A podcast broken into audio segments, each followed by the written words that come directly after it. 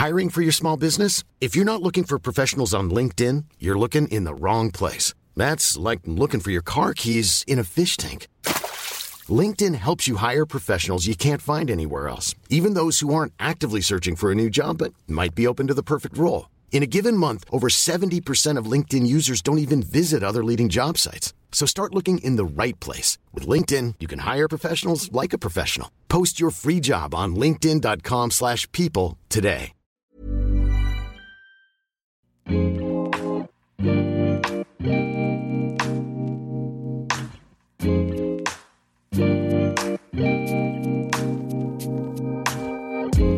Bonjour à tous, bienvenue sur le comptoir de la psychologie. Je vous retrouve pour une nouvelle thématique où je vais euh, publier deux épisodes sur cette thématique parce que c'est un sujet qui m'a été énormément demandé. Je pense que c'est très actuel et ça fait un peu un boom en ce moment, malheureusement. Donc je me suis dit autant faire deux épisodes séparés où je peux bien traiter avec deux angles différents pour que justement vous ayez plusieurs éléments à vous mettre euh, sous la dent, si je peux me permettre, pour ces épisodes, puisqu'on va parler de l'alimentation, des troubles alimentaires, comportement, conduite, anorexie, boulimie, euh, tout le package. En tout cas, je vais proposer un certain nombre d'idées, de concepts en lien avec ces problématiques autour de l'alimentation. Avant ça, je vais juste lire un petit commentaire iTunes parce que je crois que ça fait un moment. Alors, euh, un commentaire de, tiens, Caro Deslandes qui me dit Merci pour cette émission très utile, nous apprenons beaucoup de choses. Enfin une bonne émission. Enfin un bon podcast. non, je rigole, ça c'est moi qui le rajoute. Merci beaucoup.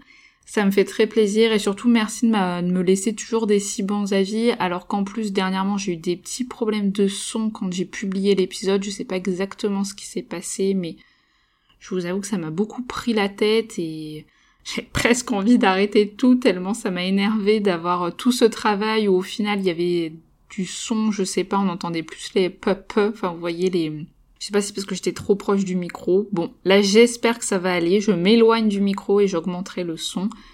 Mais j'espère que tout ira bien. Alors donc dans cette euh, première partie, on va plutôt parler de la nourriture, les représentations, l'alimentation, le corps, et puis en seconde partie, j'aborderai peut-être plus précisément la question de l'anorexie, de la boulimie, peut-être aussi d'autres troubles afin que justement il y ait et une réflexion sur ce que ça veut dire en fait de manger, parce qu'on va se rendre compte que le fait de manger c'est pas seulement un acte biologique, un besoin physique, c'est aussi un acte social, de civilisation, de rencontre, et avec tout ce que du coup ça amène psychiquement pour chaque personne, le fait de s'alimenter.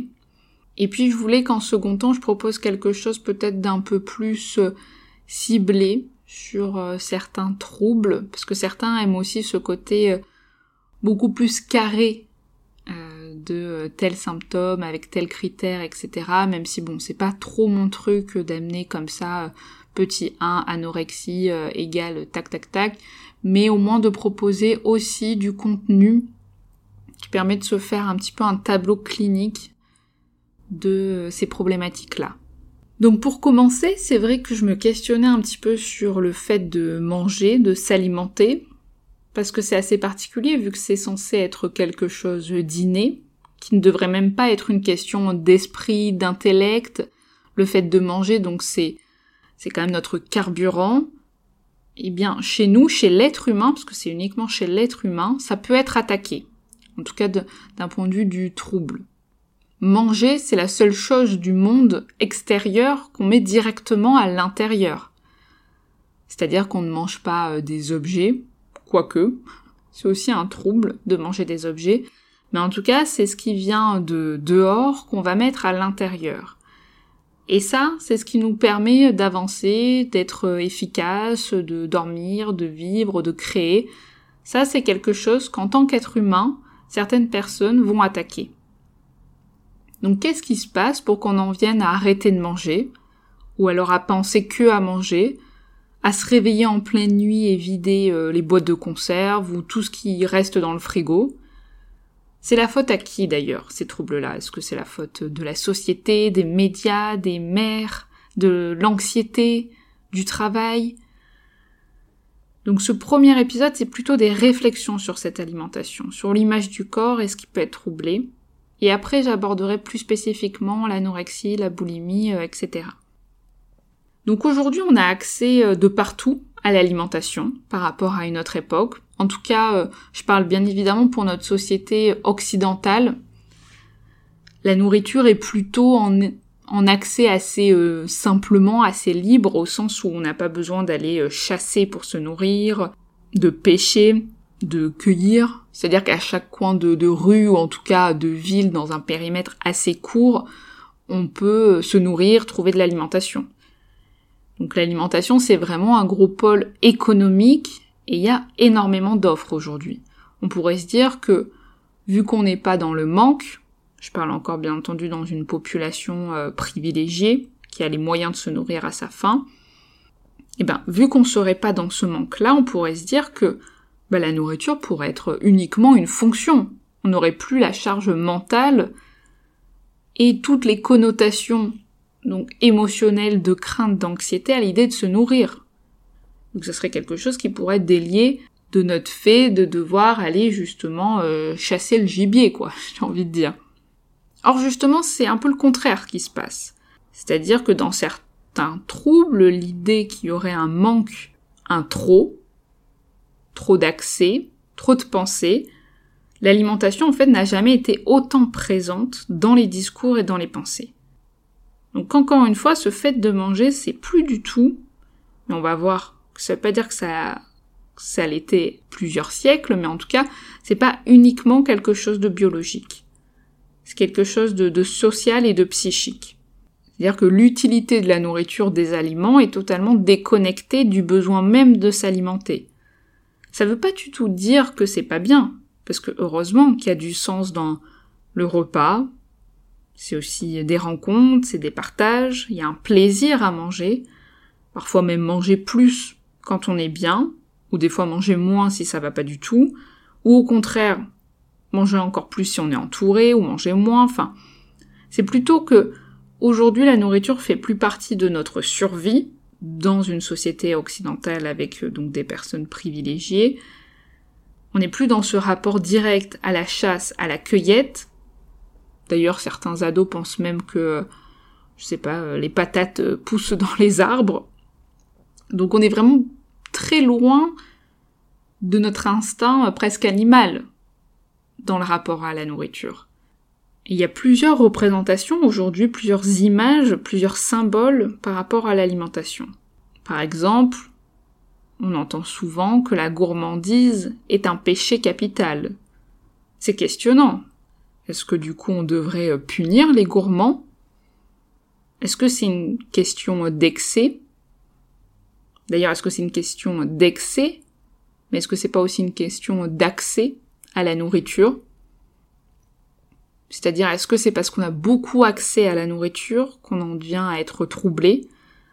Parce que j'entends souvent que les troubles alimentaires sont des maladies plutôt de gens euh, privilégiés. En tout cas, certains le perçoivent comme ça.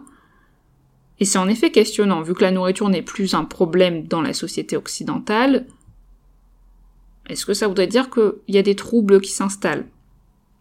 Des troubles qui sont bien sûr très invalidants, qui causent énormément de souffrance. Mais est-ce que ça serait lié à la société de consommation? Parce qu'on pense que c'est une question de privilège des TCA, donc les troubles du comportement alimentaire ou les troubles des conduites alimentaires. Je reviendrai plus tard sur cette euh, distinction entre comportement et conduite. Mais en tout cas, on pense que voilà, c'est une question de privilège les TCA, des sociétés justement euh, plutôt riches. Or, c'est pas le cas.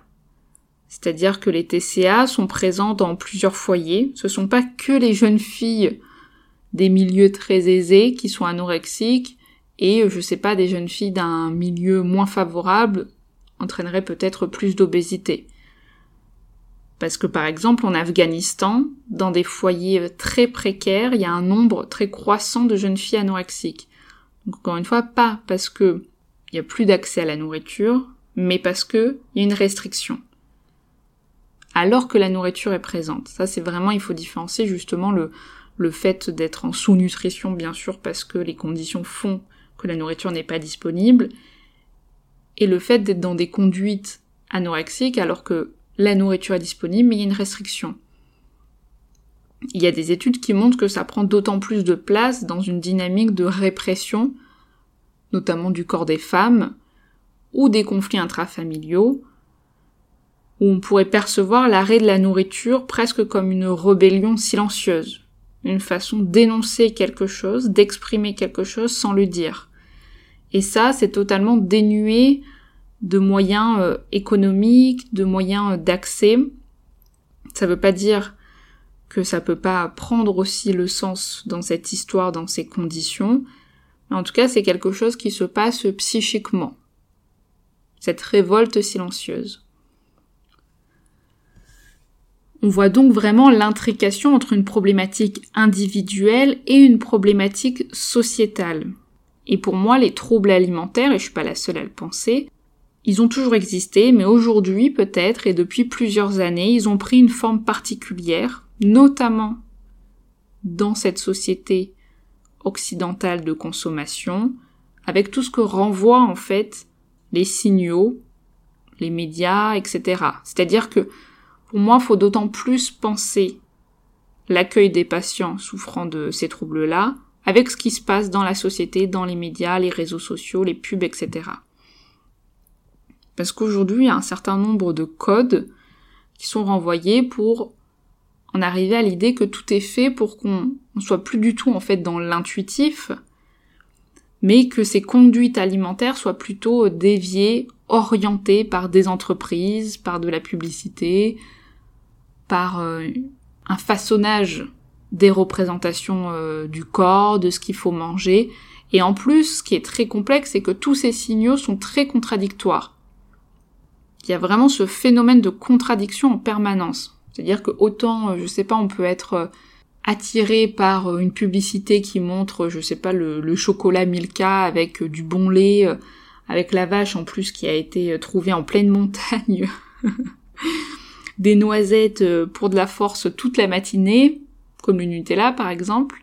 Je sais pas si j'ai le droit de dire des marques sur mon podcast. Bon, je pense pas qu'on va venir me rechercher pour ça.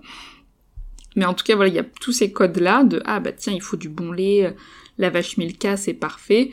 Et après, à côté, d'autres signaux, euh, euh, ne mange pas trop gras, trop sucré, trop salé, plein de, de, comptes Instagram qui montrent comment il faut bannir tous les sucres rapides et que justement ne pas manger cette tablette de chocolat Milka, etc. Donc déjà, il y a tous ces signaux-là, et puis en plus, il y a cette représentation de l'image du corps avec un regard et une stigmatisation sur le poids et l'apparence. Je vous apprends rien, hein, parce que tous ces signaux-là, ce regard, c'est très présent depuis euh, longtemps. Donc il y a vraiment une façon de véhiculer euh, une idéologie comme une foi en un corps euh, parfait, un corps qui d'ailleurs dépasse sa représentation physique, puisque ce corps n'en devient être même plus un outil, mais une représentation d'une réussite ou d'un échec. C'est-à-dire qu'on est de plus en plus déconnecté de la fonction du corps comme moyen aussi euh, de vivre, de penser, de se déplacer, donc qui aide à avancer, euh, marcher, dormir, euh, penser, intellectualiser, créer, etc. Donc sur le plan sociétal et donc individuel, il y a vraiment l'idée que la santé, ne suffit pas, ne suffit plus. C'est-à-dire que même si le corps fonctionne bien, est opérant, ça ne suffit pas. Une personne qui est qualifiée euh, en surpoids, par exemple, ou en obésité, va directement être perçue comme quelqu'un qui va être à part des valeurs euh, sociétales, du travail, des efforts valorisés, des règles culturelles comme si la personne faisait moins partie du groupe, même si elle est en très bonne santé. Parce que oui, on peut être en surpoids, et encore, c'est une vraie question de parler de surpoids, parce que des fois le surpoids est vite qualifié euh, par rapport à des codes d'apparence normés. En tout cas, on peut avoir un certain poids et être en très bonne santé, comme des fois avoir un poids plus faible ou plus petit et être en moins bonne santé inversement.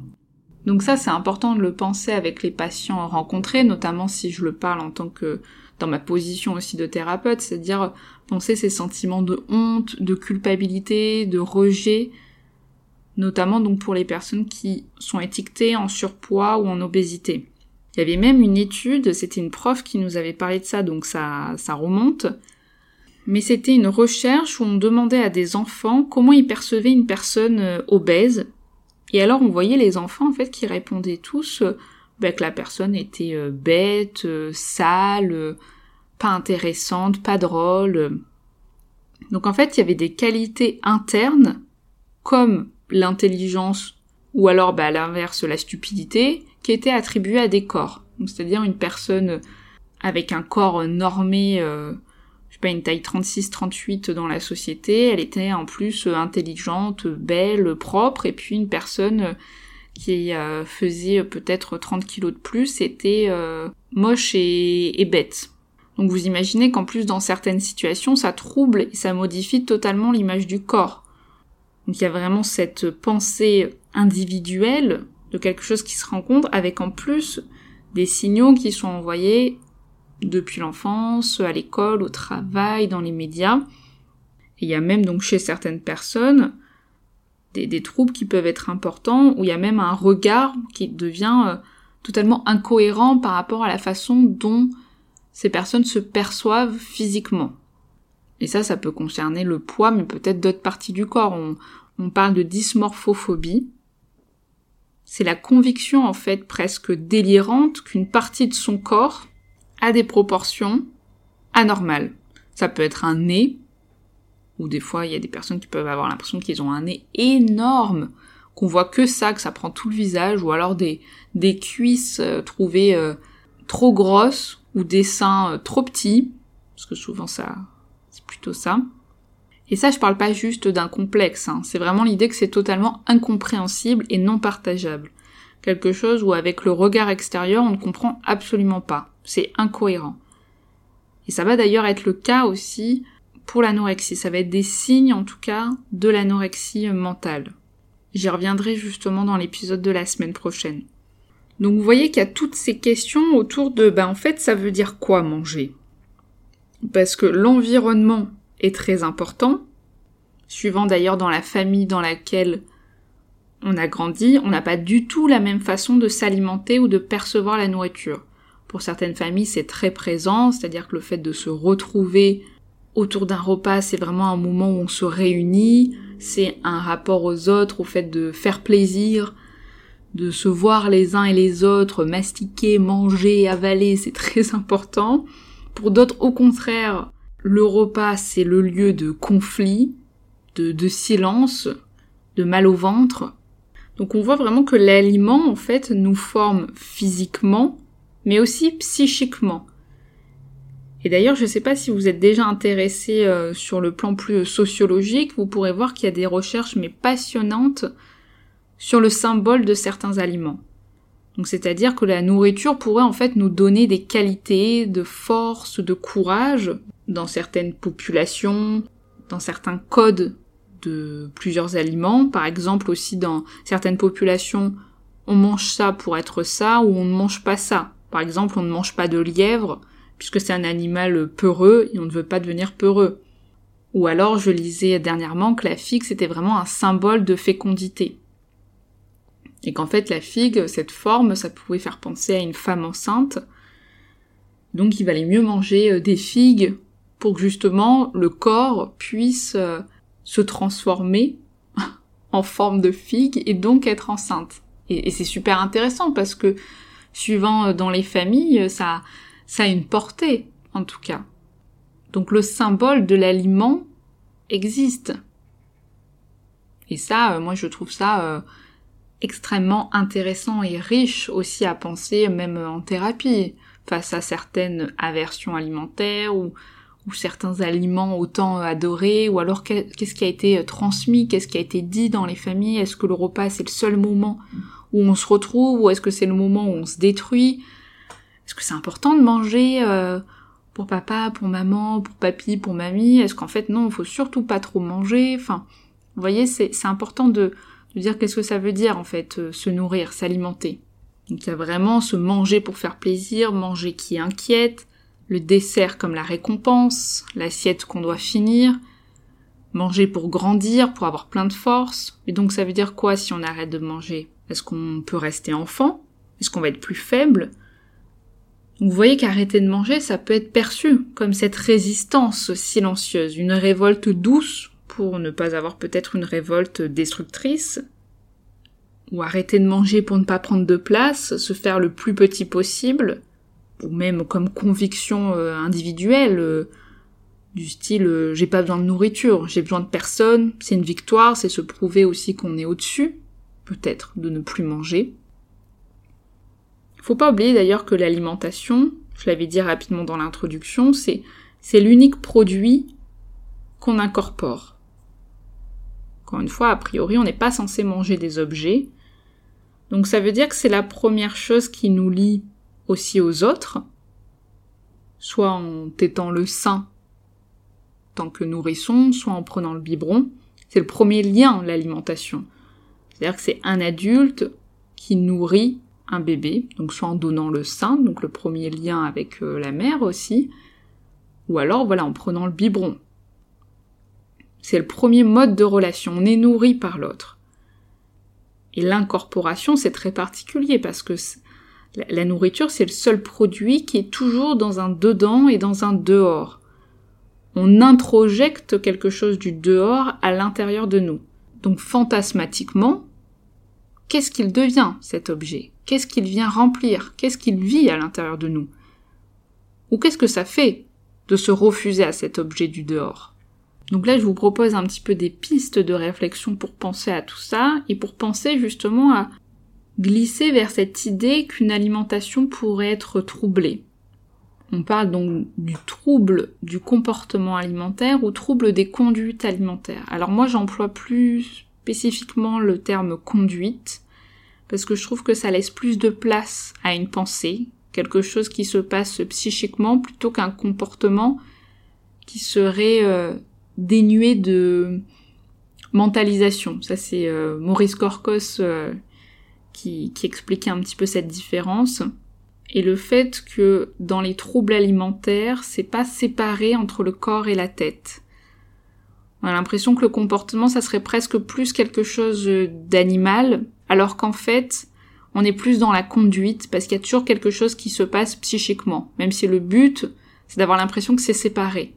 Mais non. Et les troubles des conduites alimentaires commencent pour une grande partie, régulièrement, même si c'est pas toujours le cas, autour de l'adolescence. Donc une étape de vie assez importante où on peut percevoir un travail euh, d'individuation, de séparation, à un moment où on cherche à se différencier des autres, Dites-moi d'ailleurs si vous voulez un épisode sur l'adolescence, ça serait avec plaisir. En tout cas, voilà, quand tu parlais euh, deux minutes avant du fait de manger comme premier lien à l'autre, l'autre qui nous nourrit, l'extérieur qui arrive à l'intérieur, qui ressort en plus après, psychiquement, dans la séparation, dans le fait de se différencier des autres, c'est pas si étonnant que ça que ça revienne à l'adolescence, à un moment où justement on a vraiment besoin d'être singulièrement autre. Et c'est compliqué en plus, ce passage d'un corps qui change, des formes nouvelles, des sensations nouvelles. Et c'est pour ça qu'il y a toute cette question autour de est-ce que les troubles des conduites alimentaires sont des symptômes ou est-ce que c'est un syndrome? Est-ce que c'est une pathologie à part entière ou, est-ce que ce sont des symptômes de quelque chose d'autre, d'un autre tableau clinique? Pour moi principalement, mais ça ça ne m'appartient qu'à moi, la plupart du temps c'est principalement des symptômes, de syndromes justement. Je m'explique. Donc on peut soit considérer que c'est une maladie à part entière, ou alors on peut considérer que ce sont les symptômes d'une maladie psychique. Et j'ai plutôt tendance à les percevoir comme ça, pas nécessairement que ce soit toujours une maladie, ça veut dire que c'est pas parce qu'il y a des signes cliniques de troubles des conduites alimentaires que forcément il y a une maladie euh, derrière plus psychiatriques. Mais ce qui est sûr pour moi, c'est que ces signes d'une alimentation troublée, c'est pas uniquement une question de nourriture, c'est forcément le signe d'un mal-être plus profond qui se reflète sur la nourriture. Ça peut être parfois passager dans des moments de stress, de deuil, de perte de contrôle. Il y a une maîtrise peut-être qui peut s'installer, ou suite, je sais pas, à une exposition très importante, à des codes un peu figés autour du physique, notamment dans des milieux très sportifs ou de mode. Mais c'est toujours une co-construction entre un individu et une société qui favorise ces troubles. Notamment, comme je vous disais, avec les réseaux sociaux. Donc, Parfois c'est un trouble assez isolé, parfois ça fait partie d'un tableau un peu plus complexe. Ce qui est important selon moi à penser, c'est-à-dire regarder ailleurs, ailleurs que sur l'assiette, justement, que sur la nourriture. C'est regarder un petit peu plus loin autour du symptôme, de ce que ça vient dire, des représentations, de ce qui s'est passé dans l'enfance, dans l'adolescence. Donc pas que travailler sur le comportement ou la conduite, et ce que ça fait vivre, mais regarder tout autour.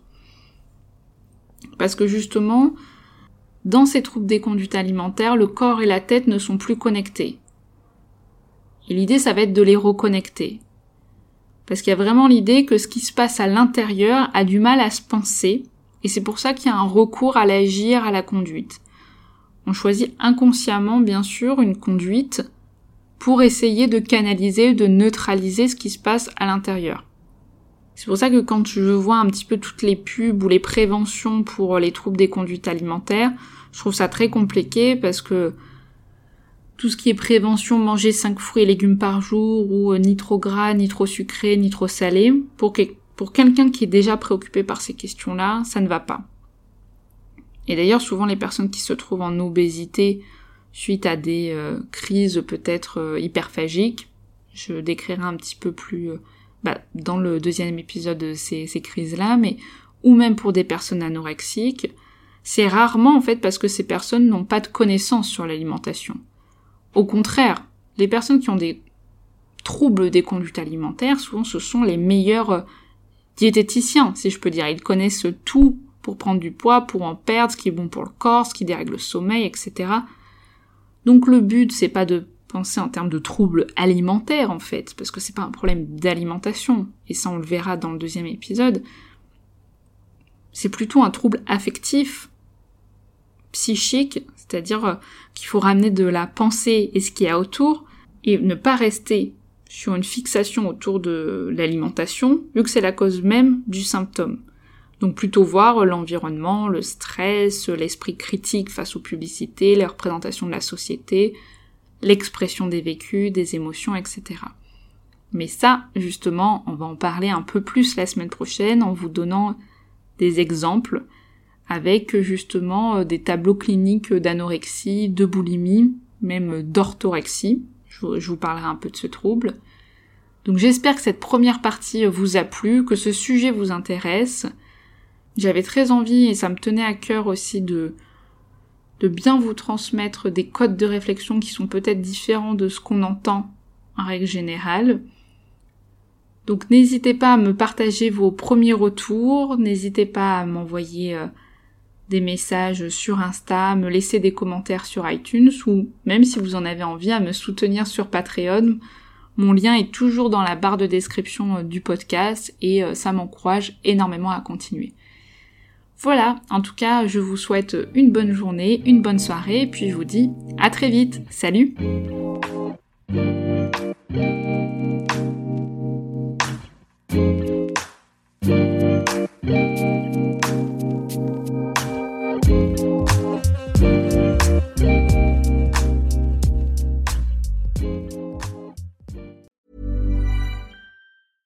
Mom deserves the best, and there's no better place to shop for Mother's Day than Whole Foods Market. They're your destination for unbeatable savings, from premium gifts to show-stopping flowers and irresistible desserts. Start by saving 33% with Prime on all body care and candles. Then get a 15-stem bunch of tulips for just $9.99 each with Prime. Round out Mom's menu with festive rosé, irresistible berry chantilly cake, and more special treats. Come celebrate Mother's Day at Whole Foods Market. Normally, being a little extra can be a bit much. But when it comes to healthcare, it pays to be extra. And United Healthcare makes it easy with Health Protector Guard fixed indemnity insurance plans. Underwritten by Golden Rule Insurance Company, they supplement your primary plan, helping you manage out of pocket costs without the usual requirements and restrictions like deductibles and enrollment periods. So when it comes to covering your medical bills, you can feel good about being a little extra. Visit uh1.com to find the Health Protector Guard plan for you.